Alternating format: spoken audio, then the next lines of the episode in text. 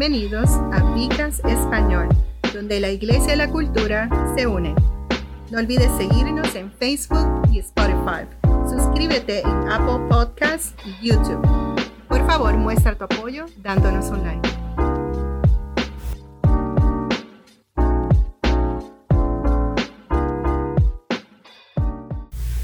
Dios les bendiga, Dios les guarde. Le habla este su anfitrión, el doctor Roberto González, pastor de Viva Church. Ahora estamos en, compañía de... Bueno, del pastor Osmel, muchas gracias por nuevamente haberme invitado y es un placer estar aquí para compartir de la palabra. Doctor, el Pastor Omel y yo estamos eh, manejando la, el Viva North, estamos trabajando fuertemente para, para integrar esa iglesia de una forma muy bonita y Dios está haciendo cosas muy especiales allí, ¿verdad que sí, Omel? Eh, vamos a empezar un nuevo tema y este tema me tiene un poco emocionado porque pues siempre que, que entramos directamente en la palabra pues yo me emociono cuando tengo que traerla. Y pues vamos a hablar sobre el libro de los Efesios. Y entonces, pues quiero dar un poco de, contexto, de trasfondo de que era Éfeso en la época. Éfeso era una ciudad en Asia que era un punto importante para, de Roma en términos de comercio, en términos de cultura. Ellos tenían un gobernador en ese lugar.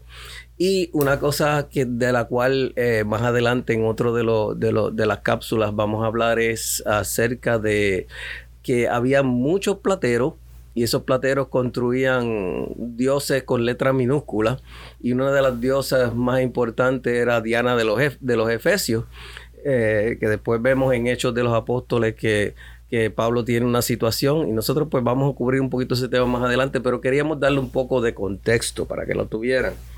Entonces, a diferencia de la mayoría de, de otras cartas del Nuevo Testamento que están destinadas a abordar preguntas en la iglesia, Efesios fue escrito para dirigirse a los nuevos cristianos que estaban siendo tentados a volver a sus vidas anteriores la carta comienza eh, sin muchas de las cartas de Pablo comienzan hablándole directamente a personas, saludando a personas.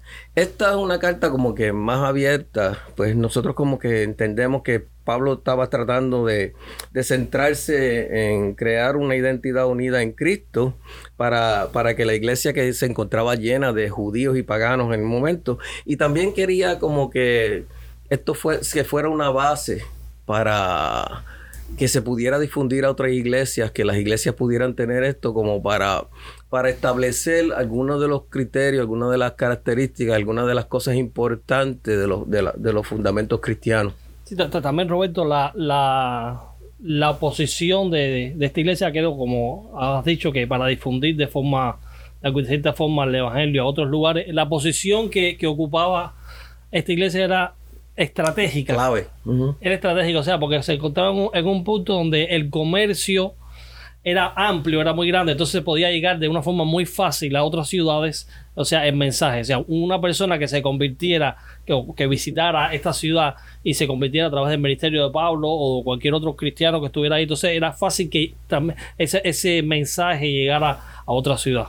Sí, y ese, ese entendemos que, era el propósito de Dios en todo momento, de que, de que, pues, como todo viaje misionero, toda misión, Dios tiene un propósito especial con él.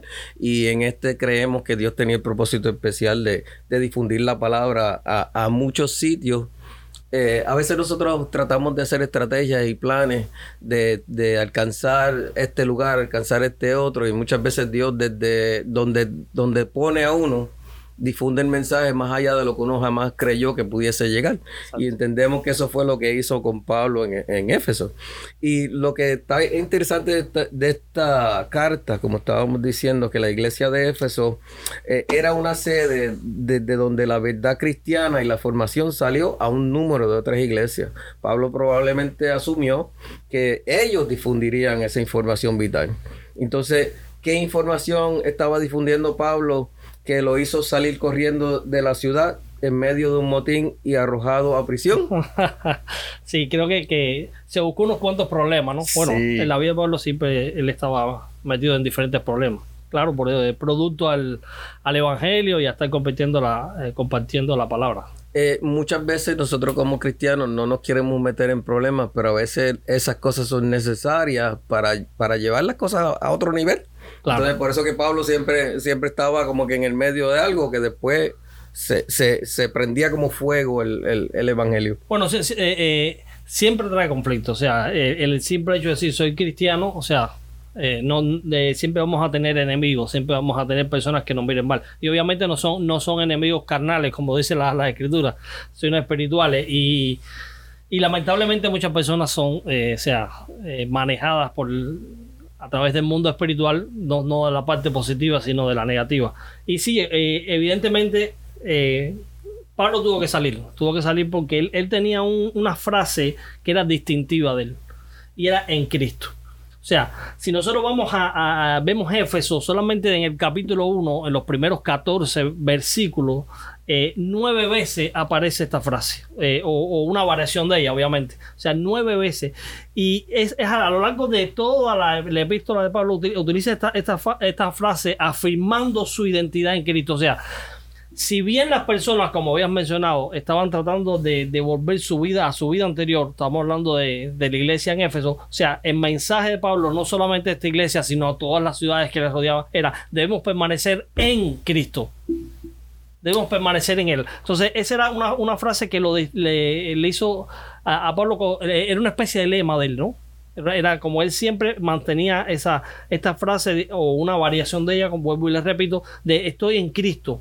Entonces, si vemos en todos sus, sus escritos, en todas sus, epístolas, la, podemos encontrar alrededor de unas 216 veces. Y, o sea, esto no es un número pequeño. o sea, teniendo en cuenta la, extensión de sus escritos. O sea, muchas veces él repetía, estoy en Cristo, estoy en Cristo. Y entonces, aparte de Pablo, la frase se, se utiliza raramente en el resto de las escrituras.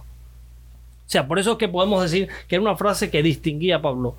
Y ese era, ese era un mensaje que él quería transmitir a esta iglesia. Parece que lo más importante para Pablo entonces era su nueva identidad. Era la, identidad que él había adquirido, después de haber conocido a Cristo. Y entonces en Romanos, vamos a leer un momento Romanos 5, 17, dice, pues si por la transgresión de uno solo de, uno solo reinó la muerte, mucho más reinará en vida por uno solo, Jesucristo, los que reciben la abundancia de la gracia y del don de la justicia. O sea, que en otras palabras, si por una persona, obviamente estamos hablando de Adán, nuestras vidas ahora están arraigadas al pecado, a través de, los actos de Jesucristo, entonces ahora reinamos en la vida en él. Quiero, quiero eh, dejar bien claro eh, algo que me llamó mucho la atención aquí, que es sobre la nueva vida. O sea, vamos a, un poquito más adelante, quiero eh, abundar sobre esto cuando se dé el momento, pero sí, sí quiero señalar, sí quiero señalar de que nosotros como criatura de tenemos una, una, digamos, una identidad original. Fíjate que estamos hablando de aquí de la nueva identidad que queremos adaptar. Sí, sí, sí, que eso lo vamos a hablar un poquito más, un poquito más, adelante. Entonces, solamente quería dejarle esa. Sí, para darle una primicia de, lo que, de, lo que, viene. Eh, y, esa frase que tú estás diciendo en Cristo eh, describe perfectamente la relación entre nosotros y Jesús. En el sentido de que. pues eh, al, al convertirnos, al aceptar a Cristo como nuestro Señor y Salvador, hay una, hay una, ah, pasa algo en nosotros y entonces hay un cambio de identidad, hay, un cambio de, zip code, si te puedes, si puedes decirlo. O sea que ya no, ya, ya no vivimos eh, enteramente en este mundo, sino que estamos en este mundo, pero no somos de este mundo. Nuestra identidad estamos prestados, sí, ¿no? Sí, estamos prestados. Y, hay que ver que, la, persona de Cristo, como, como Pablo trata de transmitir, eh, surgen unos cambios en, la, en, la, en nosotros, surgen unos cambios que nos hacen cada día más parecernos a Él. Y, y en Cristo tenemos vida eterna, en Cristo encontramos nuestra identidad. O sea, muchas veces cuando, cuando estamos en el mundo perdido, nuestro, como decimos, en perdido, pues muchas veces hay problemas y confusión en nuestra identidad, eh, quiénes somos, cuál es nuestro propósito, eh, por qué estamos aquí. pero cuando uno está en Cristo, Cristo redefine ese propósito y nos da ese propósito de vida, de, de, saber por qué estamos aquí y qué estamos haciendo aquí. Y entonces encontramos nuestro propósito. y en Cristo, en Cristo está todo lo que necesitamos. O sea, hay esperanza de vida eterna, hay salvación, hay transformación, hay muchas cosas de las cuales vamos a, progresivamente hablar eh, un poco más. Pero quiero, quiero trasladarme a hablar un poco acerca de esa nueva identidad. Eh, en Efesios 4, del 20 al 24, dice así, mas vosotros no habéis aprendido así a Cristo si en verdad le habéis oído y habéis sido por él señalado conforme a la verdad que está en Jesús, en cuanto a la pasada manera de vivir, despojados del viejo hombre que está viciando, que está viciado conforme a los deseos engañosos, y renovados en el espíritu de nuestra mente, y vestidos del nuevo hombre, creado según Dios en la justicia y santidad de la verdad. Esto me, me acuerda mucho a Romano donde Pablo nos dice que tenemos que, transformar nuestra mente. Y entonces, pues entendemos que, que una vez aceptamos a Cristo, recibimos esa identidad de Cristo y nuestra forma de ser, nuestra manera de vivir, quienes somos, empieza a desarrollarse en la dirección de quién es Él. O sea que cada día vamos a estar acercándonos más a Él.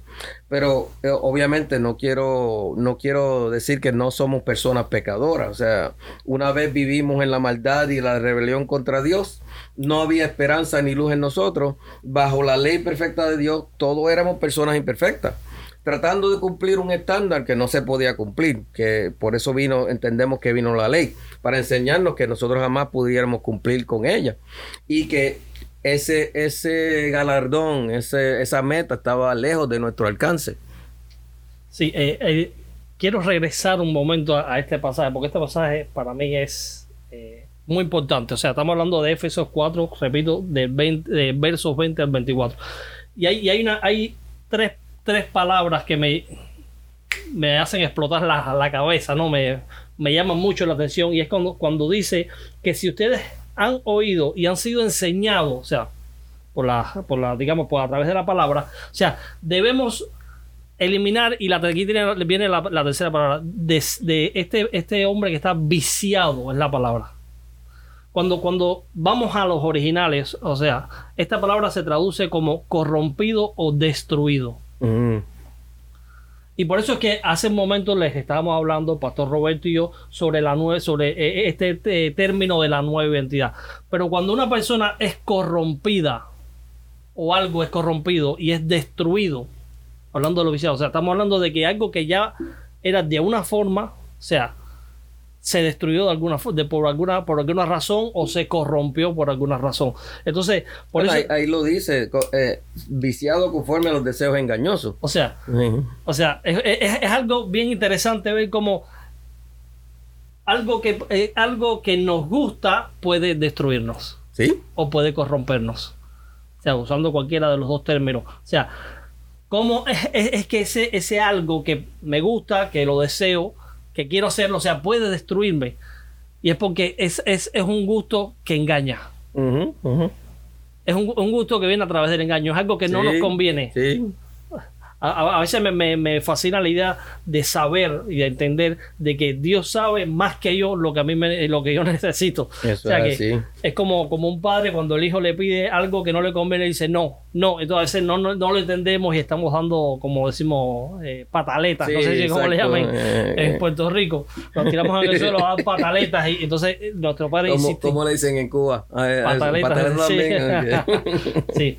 Entonces, eh, las escrituras es bien interesante cómo describe entonces este, este término de ser esclavos de, ese vicio, de ese deseo. Entonces puede corrompernos y puede destruirnos. Porque nosotros éramos ignorantes e incluso endurecimos nuestros corazones contra Dios.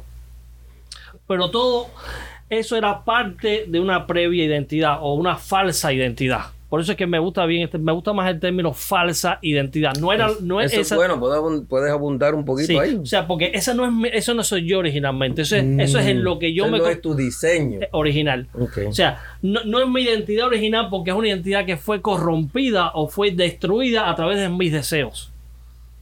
deseos engañosos, obviamente. no, no es que todo, vamos a, hacer un paréntesis, no es que todo lo que no nos gusta, todo lo que deseamos sea malo sino esos deseos que destruyen nuestro, nuestro espíritu, destruyen nuestra... Como, como, dice la palabra, son algunos deseos que salen de las concupiscencias, o sea, que salen de, la, de, de las cosas eh, malvadas que, que, vienen por nuestra naturaleza caída. O sea, nuestra naturaleza caída tiene unos deseos... Pues, que son de, La, de carnales, lujuria, eh, vanagloria, cosas, cosas que entendemos por la palabra que no son, no son sanas ni saludables, ni son sabias. Exacto. Y, y, como, como Pablo dijo, si, si, así no es como nosotros hemos aprendido a Cristo. O sea, no es de esa forma, no es a través de esos deseos, sino que solo en Cristo, o sea, solamente en Él nosotros podemos entonces encontrar nuestro verdadero propósito. Ya, porque ya no estamos en la maldad, o sea, ya como, como eh, habló el pastor Roberto en su momento, o sea, esta es nuestra identidad original, esta es nuestra verdadera identidad. Nosotros no somos guiados a través de qué, de los deseos ese, canales. Ese punto que tú estás trayendo es muy interesante, es como, es como un volver al, al propósito original de Dios para nosotros. Es como un viraje de, de 180 grados, que uno estaba eh, caminando por una forma incorrecta y de momento al llegar Cristo a nuestra vida, asumimos esa identidad en Cristo entramos esa, en esa edad de Cristo y entonces viene a salir ese, esa identidad de nosotros. La, la, la, que nos corresponde. Amén. Y, y, mira esto que interesante, Roberto, sino que nosotros, esto, eh, eh, al, obtener esta nueva identidad, nosotros, nosotros despreciamos y perseveramos contra la maldad o contra, contra, contra estos deseos engañosos. O sea, que es algo continuo es algo que no, no, no, es que venimos a los pies del Señor y ya esto automáticamente sino que debemos primero no querer hacerlo. Porque como decía Pablo, no hago lo que quiero, sino lo que no quiero, eso hago. Y ese es punto, un punto muy difícil para, para todo. O sea, que muchas veces eh, lo que está dentro de nosotros al vivir en este mundo y al tener esa naturaleza caída, quiere hacer una cosa, mientras que el Espíritu Santo y lo que, y lo que tenemos de Cristo en nosotros eh, nos trata de llevar a hacer lo, lo que es. Y eso es lo que realmente nos identifica. Amén. Cuando lo que queremos hacer lo despreciamos. O sea, eh, me gusta, quiero hacerlo, pero lo desprecio. Entonces, por eso es que estamos diciendo, debemos despreciar esto. Y entonces, eh, eh, eh, comenzar, o sea, este, declarar una nueva guerra en contra de eso, o sea, perseverando en contra de la maldad. Y ya, porque ya no estamos en rebelión, o sea, esa, esa rebelión. Estamos en una nueva rebelión. Nuestra rebelión es contra la maldad. contra, contra lo que no es. Exactamente. Y entonces estamos realineados o reconciliados con Dios con Cristo y alineados con Él. Sí, hay, muchos corridos por ahí, muchos corridos pentecostales por ahí que hablan sobre las cadenas rotas, sobre romper esas cadenas, porque obviamente un deseo puede convertirse en un vicio, como hemos mencionado. Sí, sí. Es una adicción. Es una adicción. Entonces eso es lo que nos corrompe y nos destruye. Por eso es que me gustan mucho los originales en, este en este término, esta palabra que habla sobre estamos enviciados, o sea, estamos corrompidos y destruidos. Entonces, nosotros una vez así, declarando esta guerra, perseverando en contra de la maldad, una vez que nosotros entendemos que lo que nos gusta despreciamos, aunque pueda parecer eh, contradictorio, es una realidad, porque todo aquel que ha aceptado a Cristo tiene que haber experimentado en algún momento cuando, cuando quiso hacer eh, algo bueno y después se siente mal. Entonces, nosotros comenzamos entonces a ser esclavos de la justicia y de la voluntad de Dios. Y ese me gusta mucho, aunque suene un poco raro o difícil no, de... Eh, no es, eh, si, si, lo ves desde el punto de vista cristiano, tú estás eh, soltando unas cadenas y, y, renunciando a una esclavitud que tú no escogiste por una esclavitud en Cristo que tú escogiste. O sea, que tú, tú, nosotros escogimos estar bajo, bajo obediencia al Señor. En, en, cuando estábamos en el mundo, no, todo lo que sucedía a nosotros no, no sucedía. Nos manejaba a nosotros y no a ellos. Sí, y no, y no lo escogíamos. O sea, era algo que, que, como que muchas veces por cada viento o por cada situación, pues así no, no, nos dirigíamos. Y eso es lo que nosotros, nosotros conocemos como eh, eh, que hemos fallecido a ese antiguo yo y entonces hemos nacido al nuevo Cristo. Amén, amén. Y pues hemos estado hablando aquí sobre estoy en Cristo eh, desarrollándolo a base del libro de, de los Efesios. Hemos hablado del trasfondo del libro de Efesios, hemos hablado de lo que significa estar en Cristo y cómo eso de estar en Cristo nos da una nueva entidad. Esto ha sido nuestro Vicas de hoy. Eh, le habla este su anfitrión, el, pastor y doctor Roberto González, acompañado por Pastor Osmel. Fue un placer haber compartido este tema. Que Dios nos los bendiga, que Dios me los guarde. Amén. Gracias por acompañarnos en Vicast Español. No olvides seguirnos en Facebook y Spotify. Suscríbase en YouTube y Apple Podcasts. Por favor, muestre tu apoyo con un like. Esto hace que crezca el Vicas y a expandir el Evangelio.